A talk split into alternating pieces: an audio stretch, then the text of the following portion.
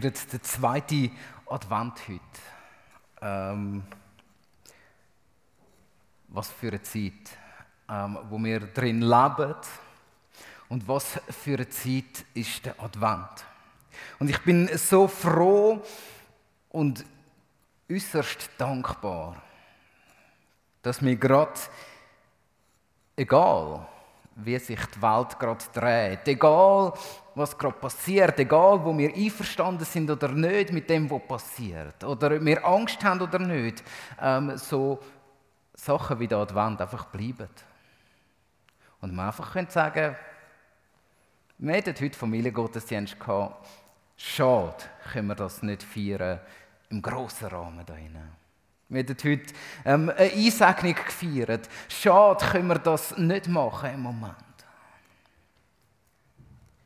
Aber, und das ist etwas, wo mich immer wieder schön dünkt, ist, dass wir sagen hey, wir können uns, ob wir die sind oder da sind, parat machen, dass der König kommen kann. Und so haben wir letztes Mal gestartet mit dem Psalm 24 und haben dem den Titel gegeben, der König kommt, so oder so. Machen den Weg eben, haben wir auch gerade wieder gesungen. Und heute soll es noch viel mehr darum gehen, der König und ich. Wie bereite ich mich vor? Wie soll ich den König empfangen in dieser Zeit? Und der Psalm 24 ist unglaublich reich an Inhalt und ähm, darum habe ich es mir nicht nehmen lassen, gerade dreimal darüber zu predigen und möchte das heute auch tun. Darum. Bevor wir einsteigen ähm, ins Wort von Gott, bete ich, dass Gott unsere Ohren aufmacht. Großer Gott, wie gut ist es, dass wir heute Morgen ähm, Gottesdienst feiern dürfen. Danke, dass du auch am heutigen Morgen wieder ähm, das Wunder schenkst und uns über Raum und Zeit verbindest mit all unseren Geschwistern. Sowohl hier in Riech, aber auch rund um den Globus. Danke, dürfen wir deine Ankunft feiern und in die Welt verkünden, wo gar nicht mehr damit rechnet, dass du noch kommst oder dass es dich noch gibt. Und gerade in dieser Zeit, wenn wir diese mächtige Botschaft ausrufen und das lassen wir uns nicht nehmen. König von der Herrlichkeit, bist willkommen unter uns. Hilf uns, dass wir deinen Weg bahnen können. In einer Welt, wo das vielleicht nicht so sieht. Danke, dass du uns möchtest begegnen. Mach unsere Ohren groß, dass wir hören können und unsere Augen lass etwas sichtbar werden von deiner Herrlichkeit am heutigen Morgen. Amen. Ich möchte uns den Psalm 24 lesen. Ich tue das bewusst ähm, wieder mal aus einer ganz anderen Übersetzung. So hören wir auch ähm, andere Wörter wieder und können uns neu einladen. Ihr dürft es natürlich ähm, in euren Bibel so nachlesen. Ich lese aus der Elbenfelder Bibel. Und da heißt es: Des Herrn ist die Erde und ihre Fülle und die Welt, die, die darauf wohnt. Denn er, er hat sie gegründet, über den Meeren und über den Strömen sie festgestellt. Wer darf hinaufsteigen auf den Berg des Herrn? Und wer darf stehen an seiner heiligen Stätte? Der, der unschuldige Hände hat und ein reines Herz hat der, der seine Seele nicht auf Falsches richtet und nicht schwört zum Betrug. Er, er wird Segen empfangen vom Herrn und Gerechtigkeit von dem Gott seines Heils. Das ist das Volk derer, die nach ihm trachten, die dein Angesicht suchen, Jakob. Erhebt ihr Tore eure Häupter, und erhebt euch, ihr ewigen Pforten, dass der König der Herrlichkeit einziehe. Wer ist dieser König der Herrlichkeit? Der Herr stark und mächtig, der Herr mächtig zum Kampf. Erhebt euch, ihr Tore, eure Häupter, und erhebt euch, ihr ewigen Pforten, dass der König der Herrlichkeit einziehe.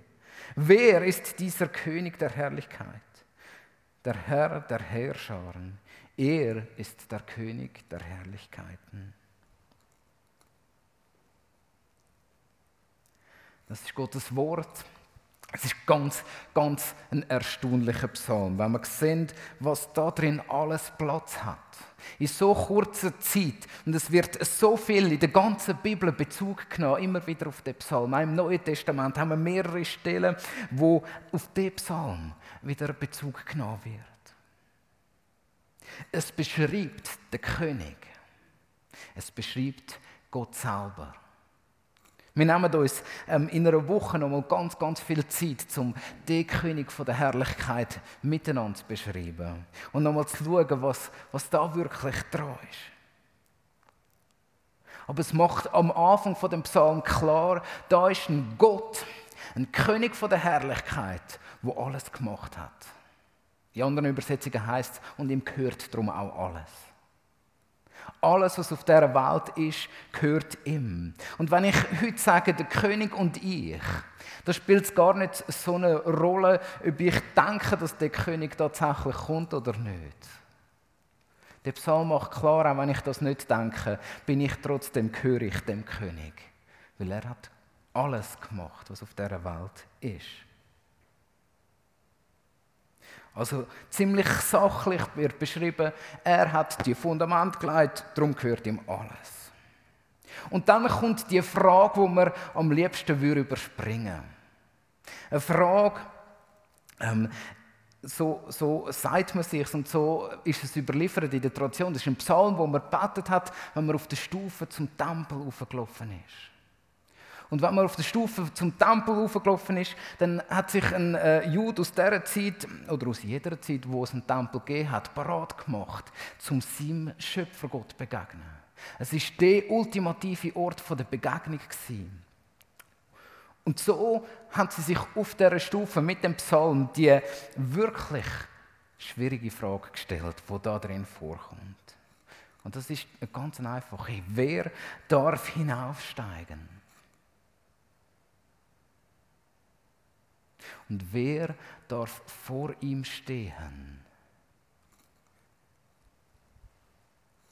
Eine Frage, wo man im ersten Moment denkt, okay, ja, also eigentlich hören wir im Gottesdienst jeden immer, oder? Aber der Psalm gibt eine unglaubliche Antwort darauf. Der, der unschuldige Hände hat der, der ein reines Herz hat. Der, der seine Seele nicht auf Falsches richtet. Und der, der nicht schwört zum Betrug. Ich weiß nicht, wie es euch geht, wenn ihr den Psalm leset. Ich weiß, wie es mir geht. Wenn ich den Psalm lese, dann denke ich, die Frage ist brutal, weil man könnte sie nur auf eine Art beantworten. Niemand.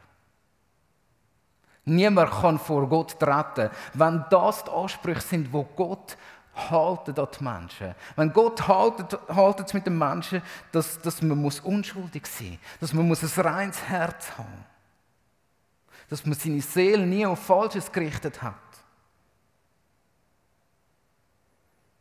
Vielleicht ist der Punkt, dass wir ähm, nicht zum Betrug schwören, das machen wir vielleicht als gute Christen nicht. Also einen von diesen Punkten schaffen wir vielleicht. Aber so oder so schaffen wir nie alle. Niemand auf der ganzen Welt.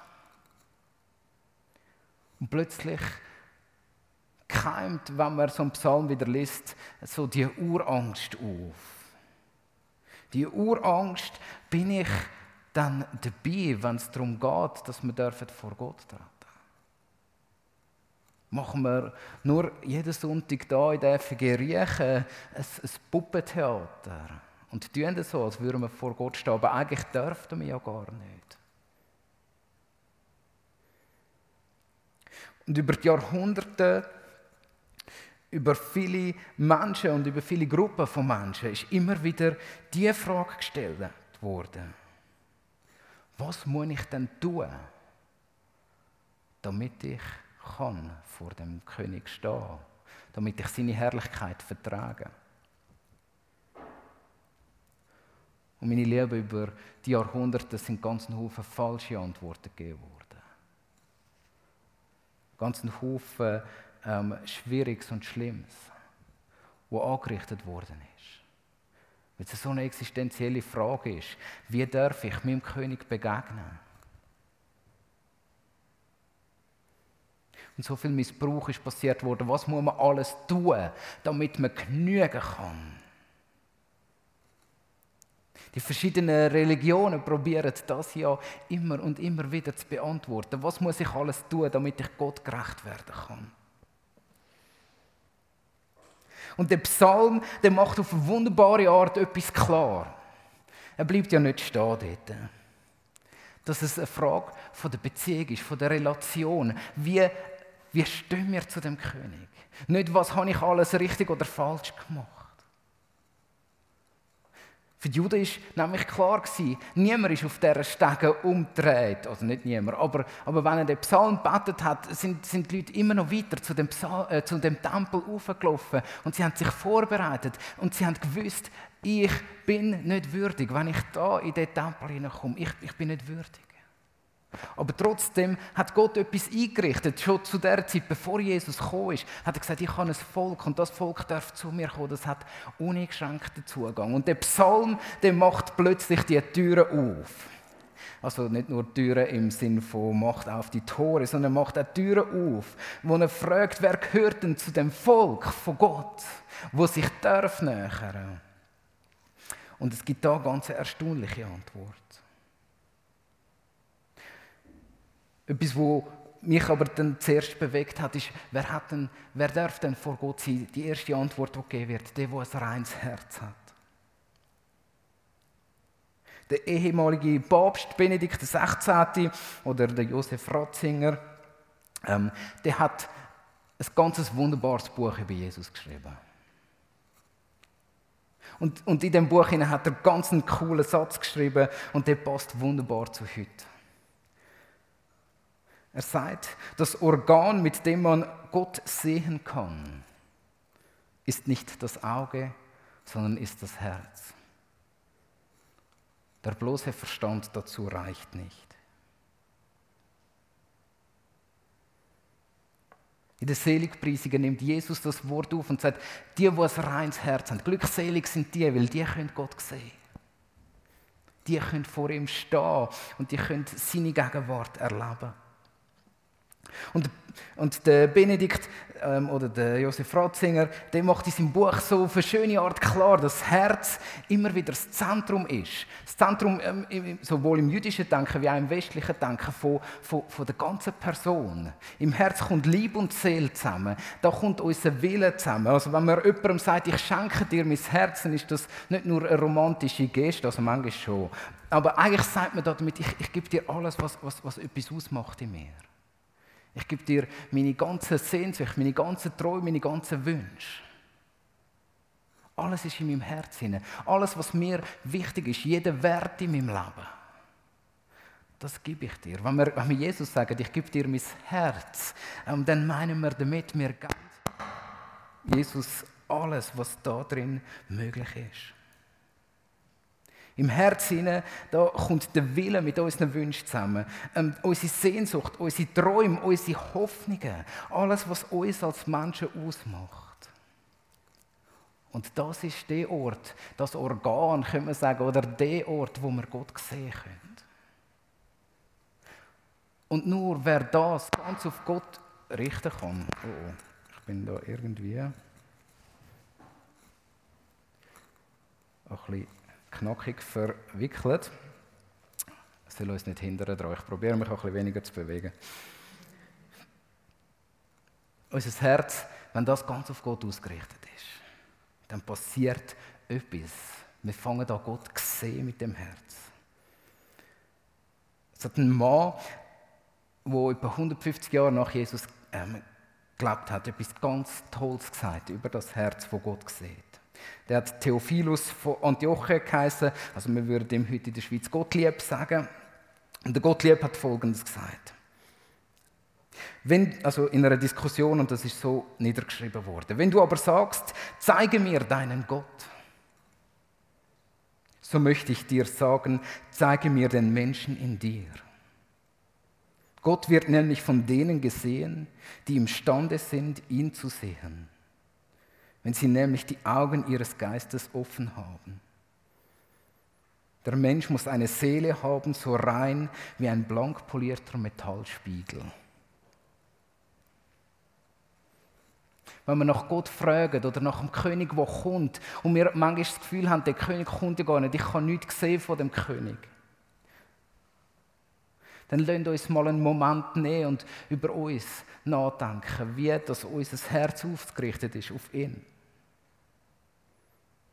Wir haben das vorhin schon gehört ähm, im Gebet von der Maria, wie sie sagt, meine Seele erhebt der Herr. Und dort wird Gott sichtbar. Denen. Und die große Frage ist und bleibt, wie werden dann unsere Augen und unsere Herzen rein, damit wir vor dem König stehen können? Damit ich kann vor dem König stehen, wenn er kommt, wenn er da ist, und das ist Jesus. Und da lohnt es sich eben nochmal hinzulassen. Wer gehört zu dem Volk? Und da heißt es, das ist das Geschlecht derer, die nach ihm trachten, die dein, Angesucht, die dein Angesicht suchen. Die, wo Gott sucht. Über die sagt der Psalm, das sind die Leute, die dürfen vor Gott hinkommen die, die sich sehnen nach dem König, die, die ähm, in einer Zeit wie jetzt ähm, nicht bedacht sind auf, wie rette ich mein eigenes Leben, wie kann ich schauen, dass es mir gut geht, sondern die, die nach wie vor auf Jesus ausgerichtet sind. Der Schreiber vom Hebräerbrief nimmt das auf und sagt ähm, nach einem ganzen Kapitel, das Kapitel 11 ist gefüllt im Hebräerbrief mit Geschichten über Menschen, wo, wo Gott, wo, wo, wo, wo in dem Sinn Gott haben dürfen begegnen. Und er erzählt das Kapitel lang, also 40 Verse lang, über Menschen, die, die offensichtlich genug sind, um vor Gott herzukommen. Und dann sagt er, nimmt er das auf und sagt, und deshalb lasst nun auch uns da wir von einer so großen Wolke von Zeugen umgeben sind, jede Bürde, die uns so leicht umstrickende Sünde ablegen und mit Ausdauer laufen, der vor uns liegende Wettkampf. Und wie sollen wir das machen? Indem wir hinschauen auf Jesus, den Anfänger und Vollender des Glaubens, der um der von ihm liegenden Freude willen die Schande nicht achtete und das Kreuz erduldete und es sich gesetzt hat zur Rechten des Thrones Gottes. Also ein bisschen komplex gesagt, lasst uns, jetzt wo wir gesehen haben, wie es andere gemacht haben, das Gleiche machen. Lasst uns suchen, lasst unseren Blick auf Jesus wandern. Schauen wir, was er tut und werden inspiriert davon. Und an so vielen Orten wird genau das noch beschrieben. Was heißt es dann auf Jesus schauen? Auf Jesus zu schauen heisst, ähm, zu sehen, was er da hat und das auch tun. Er hat Herrlichkeit von Gott niedergelegt. Und gerade im Advent, wenn es auf Weihnachten hinzugeht, ich überlege mir das jedes Jahr von euch, da, da ist so etwas Unvorstellbares drin, dass jemand, wo alles hat, wo, wo die Herrlichkeit von Gott jeden Tag vor sich hat, wo in der anbetenden Schar, wo es im Himmel beschrieben wird, jeden Tag hat, wenn, wenn, wenn Jesus plötzlich parat ist, das loszulassen. Und in eine dunkle, grausame, kalte Welt hineinkommt. Das ist das, was Jesus macht. Wenn wir im Advent auf Jesus schauen, dann soll das unsere Beziehung zu ihm prägen, dass wir sehen, Jesus lässt freiwillig das los, um zu uns zu kommen. Und da merken wir etwas, wir müssen nichts tun, um zu Jesus zu kommen, weil Jesus zu uns kommt. Also die Frage ist, was müssen wir tun, um zu denen zu gehören, die vor ihm dürfen stehen. Dann lassen wir unseren Blick auf Jesus hin ähm, werfen und alles, was uns daran hindert, das ablegen. Und dann sehen wir, dass Jesus zu uns kommt. Und das feiern wir an Weihnachten im Advent. Und ich finde das eines von diesen Wundern, die ich bis heute nicht verstehe. Wie kann Jesus nur? Wenn ich Jesus wäre, ich hätte ein ziemliches Regelwerk, was die Leute erfüllen müssen, damit sie zu mir dürften gehören. Und Gott sei Dank bin ich Jesus nicht.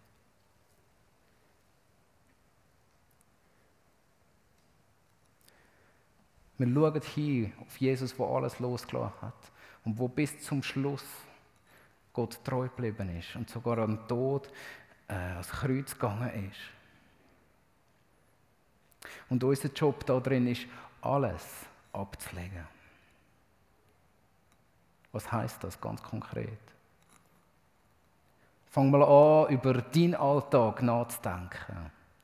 Wie viele Gedanken, wenn du am Montagmorgen aufstehst, sind vor Jesus da? Was lenkt uns ab? Wenn ich am Morgen aufstehe, und das ist ähm, manchmal um 3, manchmal um 4, manchmal um 5, manchmal um 6, ich genieße das, dass ich im Moment eine ganze äh, Diversität von Aufstehzeiten habe, passiert bei mir meistens etwas Gleiches. Ich schaue zuerst auf mein Handy, was für Zeit das ist, und als nächstes schaue ich, was läuft denn so in der Welt. Und das Schöne ist, dass wir ja 24 Stunden Berichterstattung haben in der Schweiz ähm, und so auch mitten in der Nacht Neuigkeiten zu lesen sind. Und ich fange mal an, die Statistiken anzuschauen. Ich fange mal an, ähm, alle die Kommentare zu lesen. Ja, es braucht manchmal schon eine Viertelstunde oder eine halbe Stunde äh, Spaziergang mit dem, äh, mit dem Wägel in der Nacht, bis meine Gedanken bei Jesus ankommen sind. Und ich, ich entdecke das bei mir selber. Es gibt so viele Sachen, die mich ablenken, die mich wegziehen von ihm. Und heute Morgen möchte ich euch von neuem auffordern, zum zu sagen, Jesus, ich lasse all die Sachen, die mich ablenken, immer wieder bei dir. So wie es im Hebräerbrief steht, lasst uns jede Bürde, ich finde also das Wort so gut, jede Bürde, jede Last ablegen, die uns umstricken, die gefangen nehmen, die Sünde, lassen sie uns doch ablegen. Und ich weiß nicht, was das bei euch ist. Wenn ihr total ähm, frustriert sind, dann kann das manchmal ein Glas Alkohol oder ein zusätzlicher ähm, Beichgummibärli sein, wo man, wo man sich reinbiegt. Es kann aber auch sein, dass die ganzen Gedanken über, über meinen Chef oder ähm, über meine Mitarbeiter mich abziehen. Es kann die Sorge vom Alltag sein. Es kann die Sorge von dieser blöden, blöden Pandemie sein, die im Moment umgeistert wo mich gefangen nimmt. Und Gott da drin sagt uns die Bibel etwas, was für alle Zeiten und ganz besonders in der jetzigen Zeit wichtig ist. Lasst uns ablegen und auf Jesus schauen. Mit dem reinen Herz. Ihn suchen. Ablegen. Sehen, dass er kommt und nicht ich muss zu ihm gehen. Und da drin das besondere Adventswunder erleben. Der König kommt zu dir und zu mir. Ich bin so froh, dass wir Menschen haben, die vor uns hergegangen sind. Der Hebräerbrief sagt, wir haben eine gewaltige Wolke von Zeugen um uns herum. Ähm, die katholische Kirche hat das ähm, so definiert, dass sie sagen, es gibt einen Haufen Heilige. Ähm, da kann man sich ja streiten darüber. Aber wo, man sich nicht streiten darüber, ist, dass wir einen ganzen Haufen Vorbilder haben ob wir sie heilige Wand nennen oder nicht, können wir trotzdem immer wieder sehen im Leben von anderen Menschen, die vor uns gegangen sind. Wie sie das geschafft haben, alles abzulegen. Und sich in die Beziehung zum König hineinzubringen, wo ähm, da in dem Psalm beschrieben ist. Und ich liebe es, ähm, dass wir das bei der Maria sehen ähm, Danke, Caroline, hast du schon den Lobpreis den Lobpreis von der Maria. Ähm, ge ah, weißt du, gib mir doch das. Ich probiere es mit dem weiter. Genau. Ähm, wir haben den Lobpreis von der Maria schon gehört heute Morgen. Und ich möchte aber nochmal die Geschichte von der Maria erzählen, wo sie so besonders und einzigartig macht in der Bibel. Ich denke mir manchmal, wir sind uns gar nicht bewusst, ähm, was das für eine erstaunliche Geschichte ist, wo es immer und immer wieder an Weihnachten begegnet, wo ähm, seit Jahrzehnten, seit Jahrtausenden Wunder aufgehen. Äh, also das muss wundern. So, es ist ein Wunder, dem Moment. Eine junge Frau im ersten Jahrhundert nach Christus oder mit Christus eine Spannung, ein Volk, und, und ich finde da übrigens, ähm, es passt sehr gut auch zu der heutigen Zeit. Also, also die Juden zu dieser Zeit sind ja auch Trend gewesen. Die einen haben gefunden, lasst uns mit den Römern zusammenarbeiten, lasst uns ähm, da möglichst gute Beziehungen schaffen, möglichst Erfolg herausholen. Und die anderen haben gesagt, nein, wir müssen revolutionieren. Wir müssen jetzt einen Moment haben, wo wir ähm, wo wir uns ihnen entgegenstellen können. Also es passt zu unserer Zeit, wo wir drin leben. Viele sagen, komm, jetzt müssen wir die Massnahmen unbedingt mittragen, die da sind. Und dann gibt es die, die sagen, ach komm, lass uns lieber ein bisschen revolutionieren ähm, und unseren eigenen Weg gehen. Und wie gut ist, dass in dieser Geschichte Gott einfach ganz von einer anderen Seite kommt. Zumindest in dieser Zeit der Spannungen, wo wir auch schon letztes Mal ein bisschen etwas davon gehört haben, steht Maria geht ihrem Alltag nach und plötzlich erscheint ihr ein Bote von Gott. Er wird ganz einfach als ein, ein fremder Mann beschrieben, wo plötzlich in ihrem, ihrer Wohnung oder ihrem Raum oder ihrem Zimmer steht. Und dann ihr das ganz schön frech ins Gesicht ihnen sagt, Maria, du wirst schwanger werden. Und dieses Kind wird Sohn vom Höchsten genannt werden. Also ganz schön frech für die Maria, wo, wo dort steht. Und es ist erstaunlich, wie sie anfängt zu reagieren. Und der einfache Satz, wo sie als Antwort gibt, der Herr soll machen mit mir, was er für richtig findet. Ich bin seine Magd. Und da drin sehen wir etwas von dem, was es heißt, ein reines Herz zu haben.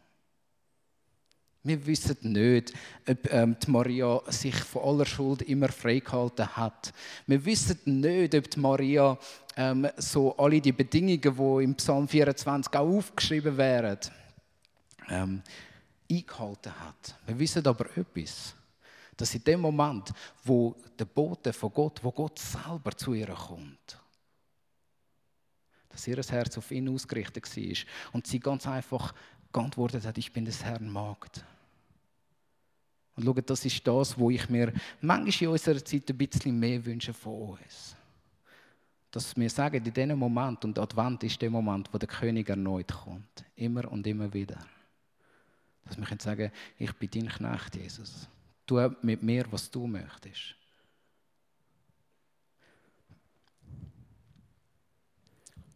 Ich erlaube mir, ähm, heute das nochmal deutlich zu machen, auch als ein pastorales Wort an unsere Gemeinde.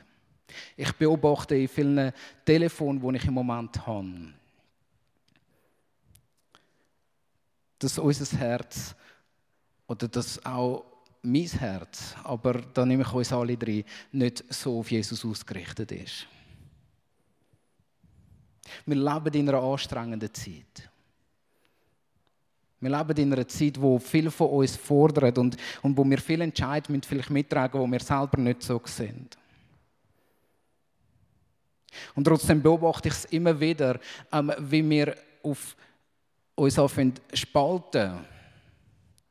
Bis hin an Sitzungen, bis hin ähm, an diesen blöden Fragen schon von dieser Maske. An diesen blöden Fragen von, von den Umständen, wo wir drin sind. Weil wir einfach unterschiedliche Meinungen haben. Und ich merke, dass unsere Herzen viel mehr auf uns selber gerichtet sind. Mag ich noch? Oder fühle ich mich unsicher? Habe ich Angst?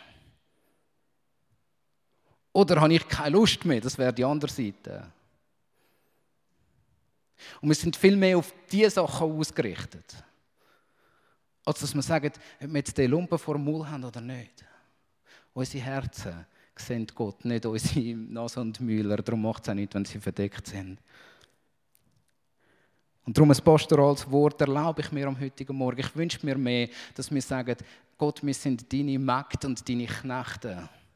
Wie gut ist es, dass du zu uns kommst? Und was für eine Botschaft haben wir da drin? Und lasst uns miteinander auf Gott schauen, der kommt. Zu jedem Einzelnen. Zu unseren Nachbarn, zu unseren Freunden. Und ihnen diese Botschaft weitergeben. Anstatt mit ihnen zusammen darüber jammern oder ähm, dass es zu wenig oder zu viel ist, was wir machen müssen. Und ich möchte uns herausfordern, ganz deutlich als ganze Gemeinde. Ähm, und, und uns auch zur Buße aufrufen, dort wo unser Herz auf uns selber oder auf Zeitungsbericht oder auf Experten gerichtet ist. Dass wir neu den König zu uns kommen Und dass wir dann reagieren, wie Maria reagiert. Und sagen, ich bin dein Knecht, deine Magd. Ich gehöre dir, Jesus. Mein Herz gehört dir, alles, was ich bin. Darum, egal was für Umstände, was, was für anstrengende Umstände mir drin sind, das soll zählend sein. Der König kommt zu uns. Der König kommt zu mir. Und das ist ein Wunder. Und wenn da die Frage aufgeworfen wird, wer darf hinaufsteigen zum Berg des Herrn? Und wer darf stehen an seiner heiligen Stätte? Dann möchte ich heute antworten, nicht mit niemand, sondern jeder, wo Jesus sucht von ganzem Herzen, mit ganzer Seele und mit seiner ganzen Kraft. Der, der sieht, dass der König kommt und sagt, ich gehöre dir. Mein ganzes Herz gehört dir.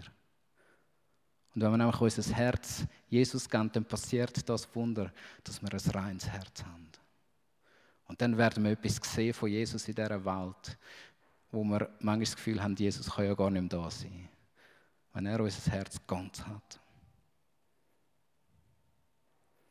Und darum möchten wir auch miteinander wieder in den Moment vom Lobpreis hineinsteigen, wo wir gerade mit dem ersten Lied die Frage stellen, wer bin ich?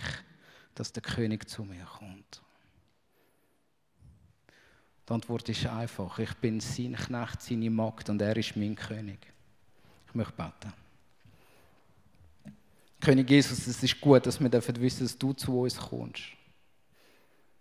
Und dass wir dürfen vor dir stehen, nicht weil wir so unglaublich viel Gutes leisten, sondern weil du vor uns kommst. Mach unsere Herzen rein und frei, damit wir dich sehen können. Ja, Jesus, wir dürfen vor dir sein. Was ist das für ein Geschenk? König von der Herrlichkeit, ziehe ein bei uns. Mach unsere Herzen bereit, mach unsere Türen auf. Komm du, Jesus. Amen.